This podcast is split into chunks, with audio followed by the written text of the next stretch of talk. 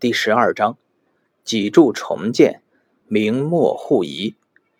脊柱的重要特点之一是集合稳定性、保护性与灵活性等三项相互矛盾的功能于一体。由此，脊柱的异常蜕变便成为脊柱本身的原罪。脊柱内各结构蜕变的根本原因与脊柱系统力学结构紊乱有关。椎间盘的蜕变是长期应力异常的必然结果。脊柱内各节段脊椎间存在力的传递现象，力在传递过程中若受到阻滞或力线发生转折，则常在该处形成椎体的移位。椎体移位的程度与所传递的力的大小及阻滞程度成正相关。脊柱各区段曲度之间有着密切的关联，曲度大小变化。不仅互相影响，同时还存在特定的曲度转化规律。脊柱的调整一定要给其异常的力一个出路，或撤销其异常椎间应力。这既是通则，也是脊柱整复疑难特例下疗效转折的要点所在。脊柱内力的传递现象及规律。口诀：脊柱首尾传应力。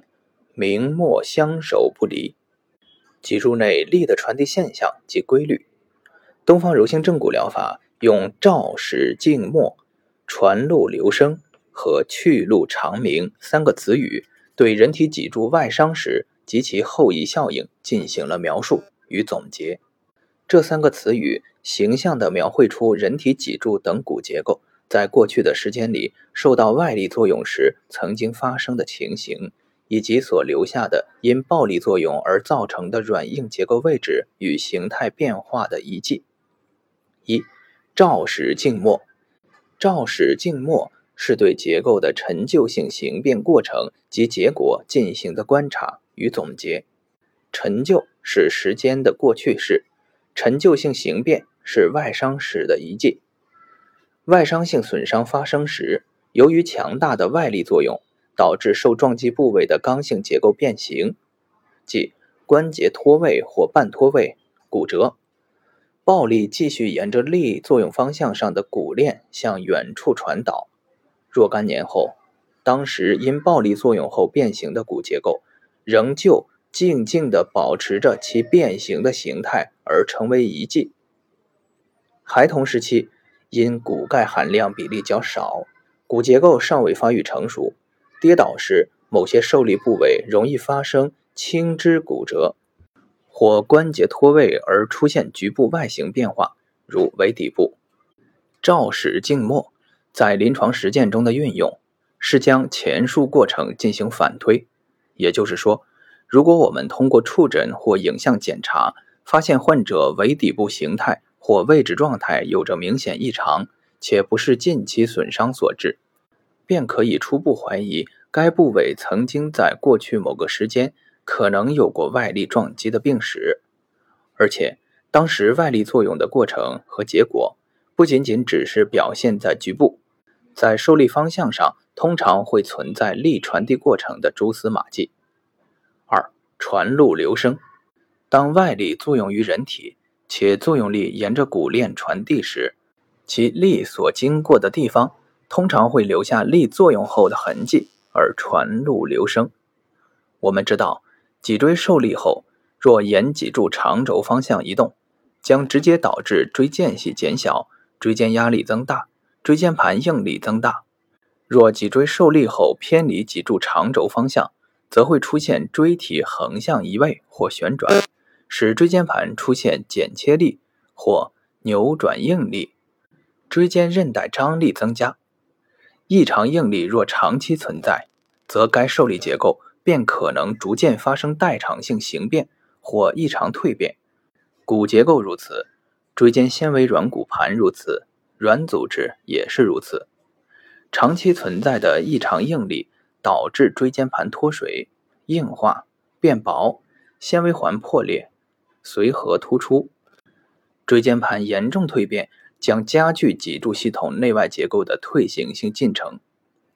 常规下的医疗救治，除非发生骨折或脱位，通常情况下并不会有专门针对力作用下骨移位病情的检查与治疗手段，所以这些受力后留下的痕迹，从此便长期留存在那里，无声地诉说着曾经受异常力作用的经历。